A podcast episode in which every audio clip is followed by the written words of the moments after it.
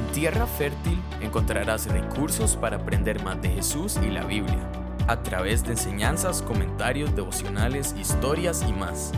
James Taylor es pastor en Semilla de Mostaza, Costa Rica. También es empresario, esposo y papá. Hola a todos, ¿cómo están? Pues aquí estamos en el episodio número 2 de nuestro podcast. La verdad, antes de empezar, quiero agradecerle a todos los que se tomaron el tiempo de escucharlo, de seguirlo en las diferentes plataformas. Realmente me sorprendió muchísimo em, empezar a recibir los mensajes de el montón de personas que lo escucharon y también escuchar eh, su retroalimentación de las cosas que podemos mejorar. Em, ya para este episodio no vamos a tener perrillos ahí ladrando y este y estamos felices, estamos emocionados de poder continuar caminando juntos en esta aventura tan chiva que Dios nos ha dado. Y, bueno, hoy vamos a, continuar con esta idea que planteamos al principio y es cómo vemos la Biblia y qué significado tiene la Biblia en nosotros y, y vamos a ir directo a un libro de la Biblia porque una de las cosas y uno de los objetivos que, que queremos hacer es retarnos a cada uno de nosotros en la manera en que vemos la Biblia. Yo soy fiel creyente, firmemente, de que esta este libro antiguo, esta verdad antigua es totalmente relevante a mi vida ahora, en este momento, y que todos los días tiene algo nuevo que decirnos. Eh, y cada episodio que vamos a tener acá en, Tierra Fértil es, enfocado en conocer más a Dios, en aprender algo de nosotros y, en reaccionar a lo que Dios nos está invitando a, que hagamos. Yo creo que uno de los grandes problemas que tenemos con, con la Biblia nosotros, bueno, la Biblia no tiene problemas con nosotros, nosotros somos los que enredamos las cosas, es que extraemos cositas y versículos y, no entendemos todo el mensaje que nos quiere decir. Y como decíamos en nuestro primer episodio, pensamos que, que esto es este, un manual de vida que me da algún consejo y listo, cuando realmente es el aliento de Dios que quiere hablarnos por completo. Pablo en el libro de Hechos vemos cuando está con los, con los ancianos en Éfeso y, les dice esto, les dice, no dude en comunicarles todo el mensaje de Dios. Así que qué emocionante poder eh, escuchar todo el mensaje de Dios y esto nos referimos a la Biblia. Y aquí vamos. el primer libro que vamos a estar explorando es el libro de Éxodo y pues eh, es, es, un libro que tenemos fresco nosotros porque en Semilla de Mostaza, aquí en Costa Rica, estamos estudiando el libro de Éxodo. Y voy a hacer, eh, y este es mi reto, en, este podcast y en, los, en, estos dos episodios que vamos a tener, voy a tratar de hacer un breve resumen en, de Éxodo capítulo 1 a Éxodo capítulo 19, para después ya entrar a Éxodo capítulo 20, donde están los 10 mandamientos, y enfocarnos un poco más detallados en ellos. Em, he denominado a este, em, a este episodio número 2 una historia de redención, capítulo 1. El libro de Éxodo. Em, el libro de Éxodo es el segundo libro de la Biblia. Eh, estoy seguro que estás un poco familiarizado con este libro porque pues ahí viene la historia de los diez mandamientos de la película que todos de seguro vemos en Semana Santa y que muchos no nos cansamos de ver. Eh, Éxodo significa salida. Su autor es Moisés. Eh, es más, a él se le da la autoría de los primeros eh, cinco libros de la Biblia, también conocidos como el Torá o el Pentateuco. Y, el tema central es, es rescate. El tema central del Éxodo es la redención. Es la promesa cumplida de Dios para el pueblo de Israel cuando les dice que va a venir a rescatarlos, que va a venir a sacarlos de Egipto. Y bueno, ¿qué sucede previo al libro de Éxodo? En Génesis eh, capítulo 50 vemos el fin de este primer libro de la Biblia en donde José está a punto de morir. Y José se vuelve donde sus hermanos, eh, un grupo más o menos de 70, eh, estaba en ese momento, había ingresado, perdón, a a Egipto y ya eran más personas, pero se vuelve donde sus familiares y José se vuelve y les dice, hey, em, tengan esto por seguro, algo seguro va a suceder y es que sin duda Dios vendrá a ayudarlos. Sin duda eh, va a haber una salida de Egipto. Y en el libro de Éxodo vemos este corazón de Dios y su plan de redención para el pueblo de Israel, pero también es una imagen perfecta de cómo Él nos saca de la esclavitud y nos lleva hacia esa tierra prometida, esa tierra que, que, tiene prometida para todos los que ponemos la esperanza de nuestras vidas en Él y que podemos empezar a vivir ya, desde ya, desde en este momento podemos empezar a vivir un poco del cielo aquí en la tierra. Y bueno, el personaje principal de este libro de Éxodo es Moisés, por supuesto, que es esta persona que Dios escoge eh, y que llama de una manera muy interesante para llevar a cabo esta tarea de, de liberar al pueblo de la esclavitud de Egipto. Y bueno, el primer capítulo inicia más o menos así. Está, está el pueblo de Israel, eh, habían llegado 70 personas, ya se estaban multiplicando y han pasado aproximadamente 400 años. Y llegó al poder, por decirlo así, este faraón que se olvidó de José, ya no se acordaba de José y de todo lo que José había hecho por el pueblo de Egipto y volvió a ver a esta, a esta nación realmente que había crecido un montón, que eran un montón de personas y dice que tuvo temor porque eran demasiados, así que decide esclavizarlos. Y, y en medio de esa esclavitud, dice el texto que el pueblo todavía continuaba multiplicándose y multiplicándose, así que el faraón dice aquí yo tengo que decretar una ley y eh, primero dice, vamos a matar a todos los primogénitos. Luego dice, vamos a tirar al río todos los niños varones. Y suceden un montón de milagros ahí en este plan de Dios. Y se da el nacimiento de Moisés, que tenía pocas posibilidades de vida. Realmente llega un momento en que sus familiares tienen que ponerlo en el río y Dios en su guiando todas las cosas termina creciendo en casa de Faraón eh, y crece como en estos dos mundos, por decirlo así. Moisés crece pues con todos los privilegios de un príncipe de Egipto, pero también de vez en cuando visitando a sus hermanos hebreos y, es precisamente en, en, esa visita a sus hermanos hebreos en donde, en donde encuentra a un egipcio que está maltratando a, a uno de sus hermanos y, y el texto literalmente dice que él volvió a ver a la izquierda, volvió a ver a la derecha y lo mató, mató al egipcio y después lo enterró. Y tiempo después eh, ve a unos hebreos peleando entre ellos y les dice, compañeros, ¿por qué están peleando? Y los hebreos se vuelven y le dicen, ¿vas a matarnos también? Como, como mataste a este egipcio. Y bueno, Moisés se llena de temor y emprende su vida al desierto. y me gustaría hacer una pausa aquí para para comentar un poco de esta situación, es decir, Moisés. Ahí está creciendo entre dos mundos, eh, con, un, con una definitivamente sobrevivió de una manera milagrosa, pero Dios cuidando su camino y de repente lo vemos huyendo al desierto. Y para ese momento tenía aproximadamente 40 años y huye de Egipto. Y después, en el desierto, empieza a vive los siguientes 40 años de su vida. Y, la escena no es prometedora.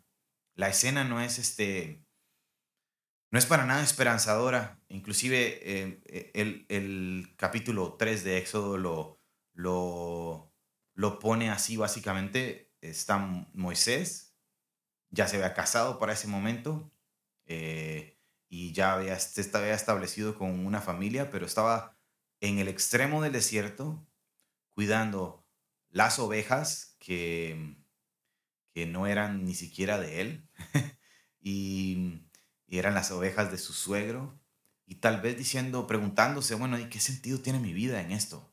Es decir, ¿yo qué tengo que, que, hacer? Es decir, ¿cuál, ¿cuál es el propósito de mi vida? Y ahí vemos a un Moisés que terminó siendo pastor, terminó cuidando ovejas y es en el momento tal vez Em, más bajo de su vida, por decirlo así, em, donde Dios se le aparece. Y vemos esa escena tan increíble en donde él ve esta zarza, este árbol que que está ardiendo en fuego, pero que no se consume. Eso le llama la atención. Él va, camina y es, y es donde tiene este primer encuentro con Dios. Y esto debería hablar demasiado en nuestros corazones, que, que tal vez es cuando estamos en el extremo del desierto, tal vez es cuando estamos en el momento menos, donde nos sentimos menos dignos, por decirlo así, en donde Dios se nos aparece y nos llama, y nos llama para una misión, porque Dios es claro y le dice a Moisés, yo te he escogido, yo te he escogido, yo te he escogido para que, para que vayas y liberes mi pueblo. Y, y es, es interesantísimo la, la respuesta de Moisés en Éxodo capítulo 4, eh, 11. Dice que Moisés em, respondió, y, y yo quién soy para presentarme ante el faraón y sacar de Egipto a los israelitas. Y, la respuesta de Dios es, yo estaré contigo. Creo que lo que vos y yo necesitamos es asegurarnos que Dios está con nosotros. A mí me encanta ver esta imagen aquí, ver esto tan claro. Dios le dice a Moisés, yo te escogí, tienes una misión, sacar al pueblo de Israel. Estás apacentando unas ovejitas ahora, pronto vas a apacentar mis ovejas, vas a cuidar mis ovejas, vas a cuidar a mi pueblo y los vas a sacar del pueblo em, de, de Egipto, de la ciudad de Egipto donde están en opresión. Y esto me encanta porque Moisés, porque Dios no le dice, hey Moisés, es que vos sos el indicado porque sos fuerte, porque sos bueno para hablar. Ya vamos a ver que no sabe hablar, porque sos, sos el indicado, ¿no? Es decir, inclusive puede ser, inclusive hasta que esté pensando, eh, Moisés, que, que, no sé, que, que, tal vez en algún momento van a hacer una película sobre él, pero no es así. Em, Dios le dice, lo que vos tenés de ventaja es que yo voy a estar con vos. Lo que tenés a tu favor es que yo voy a estar contigo. Esto es importante. Dios está con nosotros y Él nos está llamando para una misión. Y creo que en el momento en que menos nos sentimos indicados es en el momento en el que Dios nos recuerda y nos dice, hey, yo estoy con ustedes, yo estoy con vos, yo voy a ir con, delante de, de, de, de todos ustedes, yo voy a acompañarlos. No se trata de quién es uno. La vida cristiana no se trata de quién es uno. La vida cristiana se trata de quién está con uno. Y, hay que asegurarnos de que Dios esté con nosotros. Y yo no sé, yo, a mí me pasa eso, de que Dios se me aparece y me dice, hey, tranquilo, yo voy a estar contigo. Y yo no sé, yo inflo el pecho y salgo súper emocionado, pero Moisés en los siguientes capítulos lo vemos eh, diciendo, no, yo no soy el indicado, yo no soy el indicado, yo no soy el indicado. Y, y, y lo vemos complicando un poquitito las cosas, pero Moisés hace esta pregunta y dice, ok, perfecto, vas a estar conmigo. Y bueno, ¿quién ¿quién les dijo que soy? Es decir, suponga, le dice, básicamente le dice a Dios, supongamos que acepto el reto. ¿Qué le voy a decir a las personas para que me, para que me crean? Y, y, el Señor le dice, diles que el yo soy te envía. Y esta frase, el yo soy, es súper importante. El yo soy me habla del que, el que era, el que es y el que serás yo soy. Básicamente, Dios le está diciendo a Moisés, yo soy todo lo que vos necesitas. Yo soy todo. Yo no sé si a usted le suena familiar este yo soy, pero, pero lo vemos también en Jesús. Y, aquí yo veo una imagen hermosa de que cuando entregamos nuestra vida a Dios, cuando rendimos nuestra vida a Dios verdaderamente, es básicamente Dios diciéndonos, si me das tu vida, eh, yo soy. Cuando, cuando estás perdido, yo soy. Cuando tienes sed, yo soy. Cuando tienes hambre, yo soy, yo soy. Yo soy todo lo que vos necesitas. Y, Jesús nos dice eso, nos lo vemos en el, en el Evangelio de Juan, cuando Él constantemente le dice a las personas, yo soy, yo soy todo lo que vos necesitas. Y en esta tarea de, de, y en esta aventura de vivir, cuando muchas veces estamos más sobreviviendo que viviendo, el Señor nos recuerda y nos dice, hey, yo soy, yo soy soy. Pero Moisés sigue diciendo, no, yo no soy. yo no soy el indicado, yo no soy el indicado. El mal le dice, hasta le dice en determinado momento, yo no sé ni hablar, yo no sé ni hablar, yo no sé ni, ni, qué, es decir, soy lento para hablar. Algunas personas dicen que era tartamudo, ¿verdad? Y me encanta cómo Dios inclusive le responde, bueno, ¿y quién te puso la boca? ¿Quién te puso la boca? Y Moisés empieza a dar una tras otra, tras otra, excusas. Excusa tras excusa tras excusa. Y pareciera que nosotros somos buenos para eso. Siempre tenemos una muy buena excusa. Cuando Dios nos está llamando, siempre tenemos una, que darle una excusa. Decimos en otro momento, en ese momento estoy muy ocupado, en ese momento no me siento indicado, no me siento preparado. Nunca vamos a estar 100% preparados. Esa es la aventura de seguir a Jesús, esa es la aventura de conocer a Jesús y de seguirle, que Él es el que nos capacita, que Él es el que nos anima, que Él es el que, el que va con nosotros y que Él va a cumplir su promesa y que nosotros nos va a usar. Me encanta ver mi Biblia y leer cómo Él, él dice que Él utilizó lo vil y lo menospreciado de este mundo, lo, lo desechado de este mundo para mostrar su gran poder. Eh, eh, el apóstol Pablo en 1 Corintios 2.11 dice, eh, perdón, 2, versículo 1, dice que cuando él va, llega a Corintio, a, a Corinto, perdón, a anunciar su, el testimonio de Dios. Dice, no lo hice con gran elocuencia y sabiduría. Dice, nada más me propuse al llegar entre ustedes solo saber una cosa, y es a Jesucristo y este crucificado. Dice, me presenté con gran debilidad, temblaba de miedo, pero no lo hice con palabras sabias y elocuentes, sino con el poder del Espíritu Santo, porque mi pasión y lo que quería que ustedes conocieran era el Evangelio de nuestro Señor Jesús. Y yo sé que Pablo estaba seguro que Él, que Él, que Dios, el yo soy, estaba con Él. Así que Moisés finalmente, finalmente emprende su camino a Egipto y empieza a avanzar hacia Egipto. Está esta escena un poco misteriosa e interesante donde Dios casi lo mata, porque a Moisés se le había olvidado algo muy importante y era su familia. Y cuando digo su familia era cumplir con el pacto que Dios le había mandado. Y, bueno, se topa con Aarón, lo llevan delante de los ancianos, él comunica todas estas cosas y hay una fiesta, dice al final del capítulo 4, donde todos celebran, donde todos adoran a Dios y bueno, ya está Moisés ahí en Egipto, listo para darle, por decirlo así, listo para iniciar esta misión. Y bueno, llegó el momento de presentarse delante del faraón. Y bueno, a partir de acá vemos, vamos a empezar a ver estas interacciones entre Moisés y el faraón.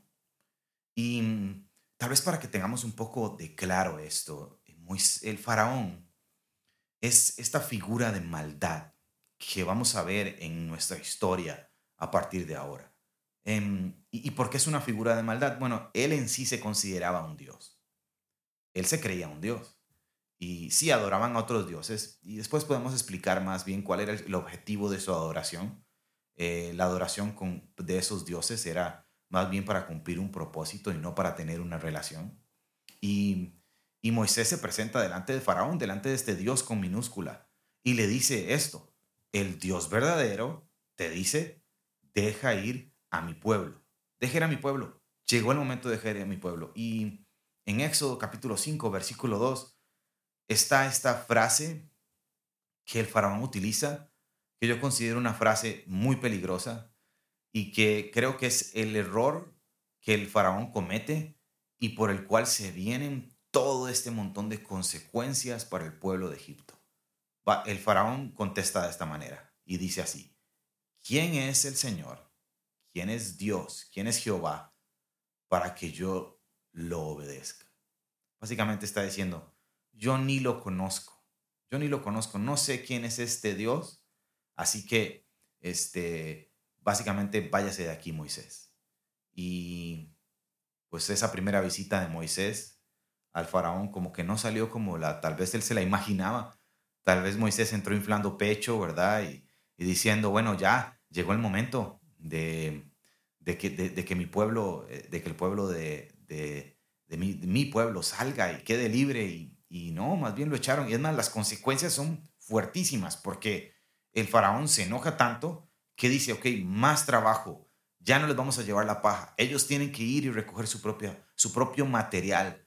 Eh, y, no está, no está, este, no, no es positivo, más bien, inclusive hay hasta un reclamo, Moisés le reclama a Dios, de ahí, pero ¿qué pasó aquí? Eh, ¿Por qué están sucediendo estas cosas? Yo pensé que el, faraón iba a decir a la primera, ya estoy listo para, para dejar ir al pueblo ir, y no, más bien les meten más trabajo, hay más opresión, me imagino que eso va acompañado de más latigazos, me imagino que eso va acompañado de mucho más trabajo, y, y definitivamente el pueblo de Israel está sufriendo, está decepcionado, está pasándola muy mal. Y pues aquí hay una lección también para nosotros. Muchas veces venimos y escuchamos el mensaje de esperanza, pero las cosas no nos salen bien. Y es más, tal vez hasta nos empiezan a salir peor y, y empezamos como a dudar porque yo si hay algo que tenemos que estar seguros es que cuando venimos a Dios, las cosas no nos van a salir así como muy bien de, entrada. Es decir, va a haber persecución, va a haber señalamiento, nadie. Es decir, sé que hay un sistema que no está contento de que vos y yo sigamos a Jesús y hagamos la voluntad de Dios, definitivamente, y vamos a tener momentos difíciles. Pero me encanta ver mi Biblia y leer Juan 33, donde donde Jesús se vuelve a sus discípulos y les dice, yo les he dicho estas cosas para que en mí hayan paz. En este mundo afrontarán aflicciones, pero anímense, porque yo he vencido al mundo. Es decir, la historia no termina ahí. El faraón pateó y echó fuera a, Moisés, pero la historia no termina ahí. Ahí empieza la guerra del bien contra el mal. Y así es nuestra vida. En los momentos difíciles en los momentos en que pasamos dificultades, podemos descansar y hallar paz en nuestro Señor Jesús, entendiendo que sí, vamos a pasar momentos duros, pero el Señor venció a este mundo y, hay esperanza en nuestros corazones y, podemos mirar hacia adelante con nuestra mirada fija en Jesús, autor y consumador de nuestra fe, y mirarlo con esperanza y con fuerza y levantarnos inclusive en, en momentos difíciles. Y entonces el Moisés sale de ahí, sale de ese momento difícil, hay confusión, el reclamo. Y me encanta cómo Dios lo consuela, le reafirma su pacto. Le dice, yo le prometí a, los, a tus antepasados, a Abraham, a Isaac, a Jacob, que hay una tierra prometida, que los voy a sacar y que va a haber una tierra prometida. Y eso se va a cumplir. Sin duda, esto se va a cumplir. José lo dijo, José en el, en el Génesis, al final, al despedirse de su familia, dijo, tengan algo por seguro, tengan algo por seguro. Dios va a venir a rescatarlos. Dios va a venir a sacarlos de Egipto. Este es nuestro primer episodio de el libro de Éxodo y vamos, vamos a, a continuar la próxima semana con las plagas. Vamos a ver eh, cómo inicia esta batalla entre el bien y el mal. Y cómo eh, cada plaga va directamente atacando a estos dioses con minúscula que quieren suplantar y Dios quiere dejarle claro a Egipto y al pueblo de Israel que Él es el único Dios verdadero. Si, si hoy estás pasando un momento difícil, si hoy estás desanimado, si hoy sentís que no sos la persona indicada, sentís que no tienes cualidades para hacer, para servir a Dios o inclusive para eh, efectuar la tarea que Dios te ha mandado a hacer ahorita en, en tu vida profesional, en tu vida familiar, etc. Yo quiero reafirmarte algo. No se trata de vos.